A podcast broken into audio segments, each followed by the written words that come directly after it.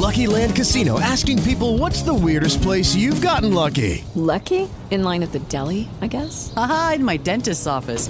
More than once, actually. Do I have to say? Yes, you do. In the car before my kids' PTA meeting. Really? Yes. Excuse me, what's the weirdest place you've gotten lucky? I never win and tell. Well, there you have it. You can get lucky anywhere playing at LuckyLandSlots.com. Play for free right now. Are you feeling lucky? No purchase necessary. Void where prohibited by law. 18 plus. Terms and conditions apply. See website for details. Step into the world of power, loyalty, and luck. I'm gonna make him an offer he can't refuse. With family, cannolis, and spins mean everything. Now, you wanna get mixed up in the family business. Introducing The Godfather at ChumbaCasino.com. Test your luck in the shadowy world of The Godfather slot. Someday, I will call upon you to do a service for me. Play The Godfather now at ChumbaCasino.com. Welcome to the family. VGW Group. No purchase necessary. Void where prohibited by law. See terms and conditions. 18 plus.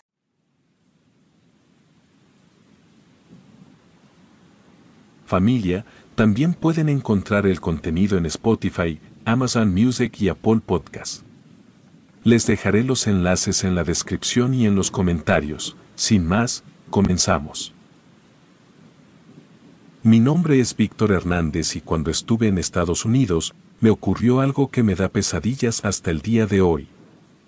Yo me fui de México a la edad de 15 años, con la esperanza de ayudar a mi mamá y a mi abuela para que ambas tuvieran una mejor vida, ninguna de las dos quería que me fuera, pero en aquel entonces nadie podía sacarme esa idea de la cabeza. Tuve la suerte de poder cruzar con relativa facilidad y de toparme con buenas personas que en lugar de meterme el pie, me ayudaron a cumplir la meta que tenía en mente. Fui contratado por un hombre en un negocio de limpieza de casas, era algo así como cuando la gente se mudaba y la casa sería vendida a otras personas. Por lo que necesitaban que sacáramos todo lo que los antiguos dueños habían dejado y algunas reparaciones básicas. Les sorprendería la cantidad de cosas que las personas de ese país dejan atrás, no solo basura, sino cosas realmente útiles y en perfecto estado que ninguna persona en México se atrevería a tirar. Las primeras veces me quedaba con una o dos cosas, pero al pasar el tiempo, solo se volvió algo rutinario en lo que era mi trabajo. No me malentiendan, no era exactamente un lugar lleno de tesoros, también nos encontrábamos a menudo muchas cosas desagradables que dejaban las personas, sobre todo en casas que el banco había decomisado. Gente molesta por ser echada de sus hogares que dejaban graves daños a la propiedad o cosas desagradables que nosotros debíamos limpiar. Si alguien de allá está escuchando esto, créanme que quien les quitó la casa no verá las porquerías que dejan, solo las personas que al igual que ustedes buscan el sustento. Pero bueno, esto se los digo, puesto que a lo largo de la historia hay cosas por las que la mayoría de personas hubieran salido de ahí, sin embargo, quiero que quede claro, porque en ese momento dejé pasar por alto muchas de las cosas. No solo limpiábamos casas decomisadas por el banco o de mudanzas, sino también de personas que habían fallecido. Eso tampoco era tan difícil y de hecho y con todo el respeto que se merecen los difuntos. Limpiar esas casas era la mayoría de veces muy fácil y no había tanto drama. Siempre fui fan del terror, aunque no creía mucho en esas cosas, me encantaban las historias, lo menciono porque a más de un fan del terror le interesará saber que esto me ocurrió en Maine, que era el lugar en donde vivía. Algo que deben saber de Maine es que tiene bosque por todas partes y es por eso que no nos sorprendió, cuando el hijo de un difunto anciano que había perecido recientemente, se puso en contacto con mi jefe para ir a hacer una limpieza en la casa de su ahora difunto padre, la cual se encontraba un tanto aislada en el bosque. Ese día mi jefe estaba enfermo y al estar cortos de personal, decidí ir yo mismo para hacer una evaluación de la casa y saber lo que tendríamos que hacer y es algo de lo que me arrepentiré toda la vida. El día en que llegué a la casa fue soleado y sereno, una falsa bienvenida a la pesadilla que estaba a punto de comenzar. La antigua construcción estaba más profundo en el bosque de lo que creí, el hijo de aquel hombre solo me llevó hasta ahí y minutos después se fue. Recuerdo que la casa estaba de hecho muy bien construida. Estaba hecha de piedra y cemento, como pocas casas en los Estados Unidos y a pesar del paso del tiempo, aún conservaba su encanto. Las hiedras trepaban por las paredes, por lo que imaginé que aquel hombre no solo vivía en completa soledad, sino que lo más probable era que a ninguno de sus hijos les interesaba mantener en buenas condiciones su casa cuando aún vivía. Lo confirmé cuando su hijo me dijo que debíamos tirar todo con la excepción de los muebles, el interior estaba a oscuras, con la única luz que se filtraba tímidamente a través de las ventanas polvorientas. Empujé la puerta y entré. La casa olía a tierra mojada, guardado y a mucha humedad, la chimenea de piedra en la sala de estar, estaba apagada y cubierta de cenizas frías, como un testigo mudo de incontables noches solitarias. Era un tanto triste aquel panorama, pero no era la primera vez que veía ese tipo de indiferencias con las personas mayores, por lo que decidí que solo me limitaría a hacer mi trabajo. Los suelos de madera crujían bajo mis pies y el eco de mis pasos se perdía en las sombras. La casa era más grande de lo que había imaginado, tenía tres pisos, con pasillos que parecían ir en direcciones desconocidas y puertas que se abrían hacia habitaciones que parecían tener siglos sin habitarse. En la cocina, encontré viejos utensilios de cocina cubiertos de polvo, como si nadie hubiera cocinado ahí en décadas, los platos y las tazas en el armario estaban cubiertos de telarañas, como si el tiempo se hubiera detenido en este lugar, lo cual era raro pues hasta donde sabía, el hombre tenía máximo dos semanas de fallecido. Subí la escalera de madera gastada y llegué al piso de arriba, las habitaciones estaban oscuras y algunas estaban amuebladas, pero otras estaban vacías, como si alguien hubiera abandonado precipitadamente este lugar. El dormitorio principal, con su gran cama empolvada y ventanas con cortinas rasgadas, era extraño que alguien viviera ahí hace poco tiempo. Sin embargo, lo que más me intrigó fue la puerta al final del pasillo, era más antigua y estaba cubierta de polvo, como si nadie la hubiera abierto en años. La manija fría y oxidada cedió ante mi presión, revelando un pequeño vestíbulo oscuro, no había ventanas aquí y la única fuente de luz era una lámpara de aceite antigua como el resto de la casa, por lo que dudaba que sirviera. En aquel entonces, los teléfonos no tenían cámara y la señal era pésima, pero tenían una linterna incluida, por lo que la prendí para prepararme para entrar. Sin embargo, me llevé una gran sorpresa, puesto que al abrir esa puerta, había una segunda puerta, era una puerta de madera maciza y la pared a su lado. Esta parecía solo poder abrirse por afuera, debías quitar un seguro y correr la puerta hacia la izquierda. Mis dedos temblorosos encontraron un borde y lo empujaron hacia un lado, la pared se abrió lentamente y si eso no fuera lo suficientemente raro, lo que había detrás de la puerta sí lo fue. Había una escalera de caracol que descendía a la oscuridad, un olor a humedad y tierra mojada subió desde las profundidades. Intrigado y cautivado por la misteriosa entrada y también por la obligación de cumplir con mi trabajo, decidí que tenía que bajar.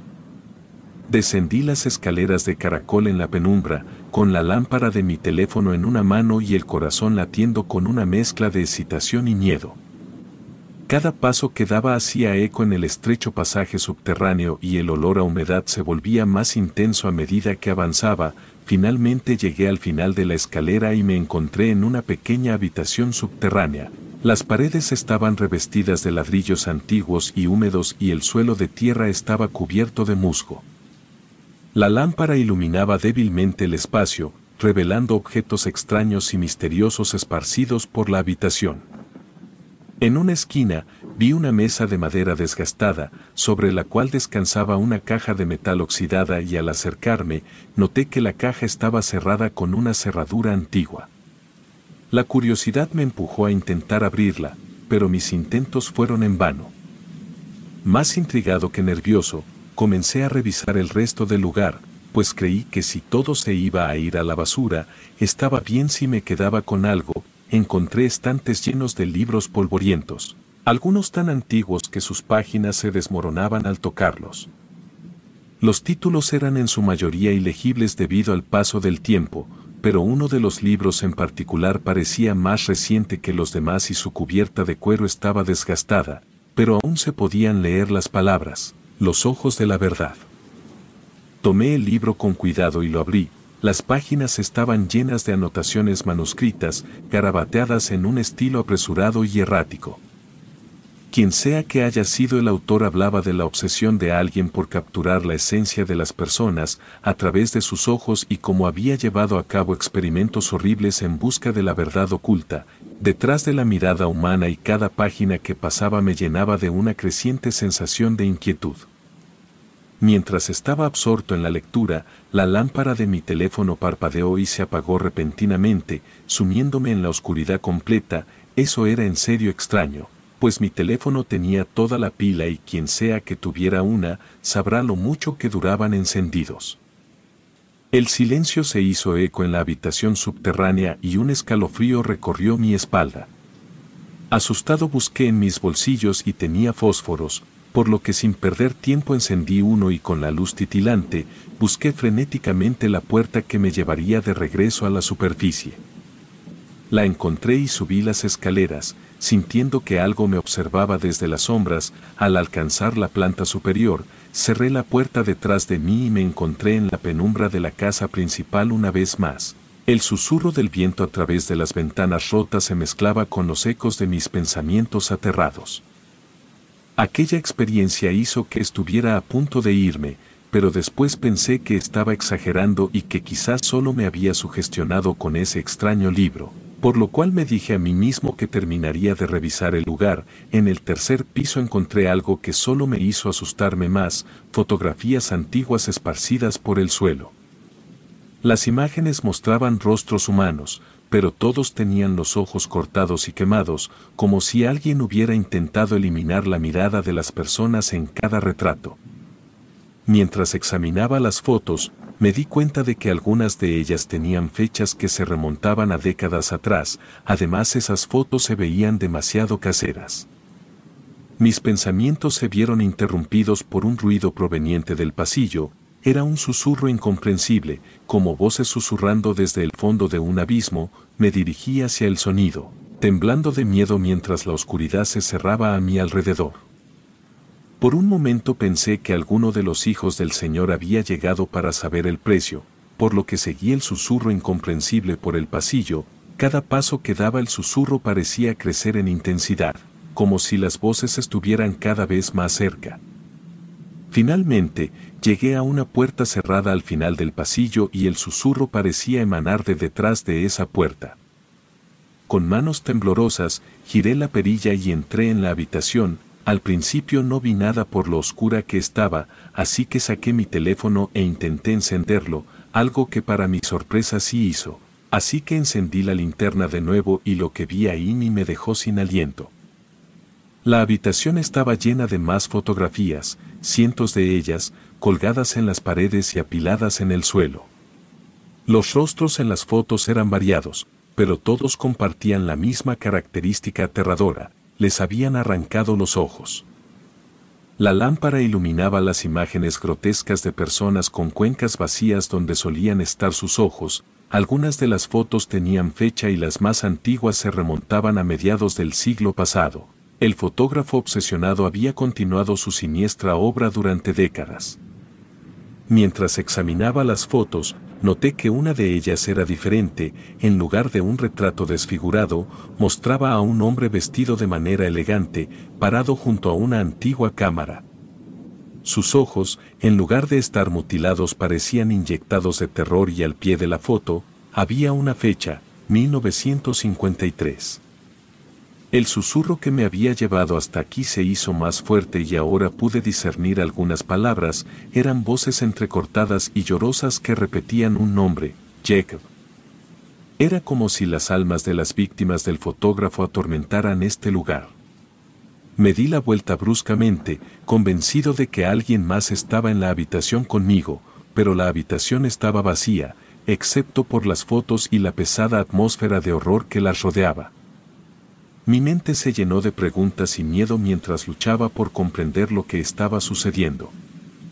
En ese momento decidí que era hora de irme de ese lugar, por lo que ya asustado, salí de la habitación, sin embargo eso apenas era el comienzo de lo que ese lugar tenía para mí, puesto que al cruzar la puerta de aquella habitación me di cuenta de algo, la casa ya estaba completamente oscura y no por una presencia maligna, sino porque ya era de noche. Es algo que no puedo explicar hasta el día de hoy, es como si hubiera atravesado un agujero del tiempo y lo que para mí fueron unos minutos, para el mundo real fueron horas, estaba demasiado desorientado en ese momento, pero intenté mantener la compostura, diciéndome a mí mismo que solo necesitaba salir de ahí para estar bien. Por lo que encendí mi linterna y caminé, sin embargo, apenas di unos cinco pasos, volvió a apagarse dejándome en una total oscuridad. Seguí avanzando con más cautela, rezando todos los rezos que me sabía, cuando de repente vi un tenue resplandor saliendo de una puerta. Supuse que quizás mi jefe se había preocupado porque no había vuelto y había mandado a alguien a buscarme, o quizás él mismo había venido y el resplandor provenía de los faros de su camioneta y aunque no fuera así, quizás podría salir por esa ventana, por lo que me dirigí hacia allá. Al entrar me di cuenta que la luz pertenecía a la luna, la cual a mi punto de vista brillaba más que en otras ocasiones y también noté que la ventana no podía abrirse y aun si pudiera, me encontraba en el tercer piso. Mientras examinaba la habitación, noté un gran espejo antiguo en una de las paredes, me acerqué a él y me encontré mirando mi propio reflejo. Pero mi reflejo no me devolvía la mirada, en su lugar, los ojos en el espejo eran dos cuencas vacías y oscuras. Retrocedí con horror y miré hacia la habitación, sintiendo que algo se acercaba.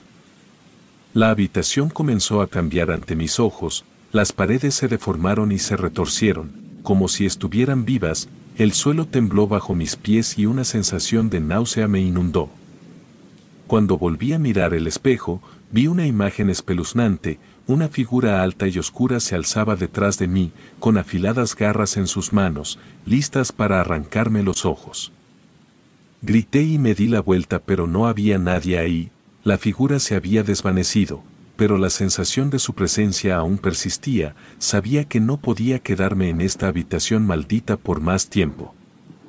Salí corriendo, mis ojos ya se habían acostumbrado a la oscuridad, por lo que podía ver un poco, pero no era alentador pues los pasillos parecían moverse y retorcerse a mi alrededor. Finalmente, llegué a la sala principal de la casa, pero estaba irreconocible, las paredes parecían moverse como gelatina y el techo se desplomaba lentamente y las voces fantasmales se habían convertido en un grito ensordecedor que llenaba mis oídos. Desesperado por escapar, corrí hacia la puerta principal, pero cuando la abrí, me encontré en un lugar que no era el prado soleado donde había llegado inicialmente, en cambio, estaba en un oscuro bosque que parecía no tener fin. Las ramas retorcidas y los grandes árboles se alzaban a mi alrededor y el susurro del viento se había convertido en un aullido espeluznante. Mi sentido de la realidad se estaba desmoronando y no sabía si estaba atrapado en un sueño horrible o si esta pesadilla era la nueva realidad. Lo único que sabía con certeza era que algo oscuro y aterrador acechaba en cada sombra, esperando su oportunidad para atraparme. El bosque parecía extenderse hasta el infinito en todas direcciones, cada árbol parecía una sombra amenazante y las hojas crujían bajo mis pies con cada paso que daba. Las voces continuaban susurrando, ahora más cerca que nunca, como si estuvieran en todas partes a mi alrededor. En un punto la linterna de mi teléfono volvió a encenderse misteriosamente, arrojando una luz débil pero reconfortante en medio de la oscuridad, sin embargo, su luz parecía parpadear en respuesta a las sombras inquietantes que danzaban entre los árboles. Decidí seguir caminando sin un rumbo fijo, en busca de una salida de esta pesadilla interminable. Cada vez que intentaba volver sobre mis pasos, el paisaje cambiaba y se retorcía, como si el bosque mismo estuviera conspirando para mantenerme atrapado. Honestamente no sé cuánto tiempo estuve corriendo, estaba muy cansado y sé que en algún punto solo arrastraba los pies, sin embargo, cuando los primeros rayos del sol comenzaron a filtrarse entre los árboles, logré salir a la carretera, casi me atropella un auto que al verme en tan mal estado, se detuvo y me llevó a casa. Yo le conté lo que había vivido y él me dijo que no sabía de qué hijos hablaba, me dijo que efectivamente ahí vivió un hombre pero fue hace décadas y que no tenía familia. Yo no supe qué opinar al respecto, por lo que me quedé callado el resto del viaje. Al llegar con mi jefe le conté todo, a lo que extrañado marcó el número en búsqueda de una explicación, puesto que él era una persona extremadamente racional y tenía la firme creencia de que me habían jugado una especie de broma, sin embargo, cuando llamó, decía que ese número jamás había existido. Seguí dedicándome a eso el tiempo que vivía allá, pero ya nunca fui solo a ningún lugar, años después volví a México y me establecí aquí, pero jamás olvidaré lo que viví en aquel lugar. Relato escrito y adaptado por Lisa Hernández.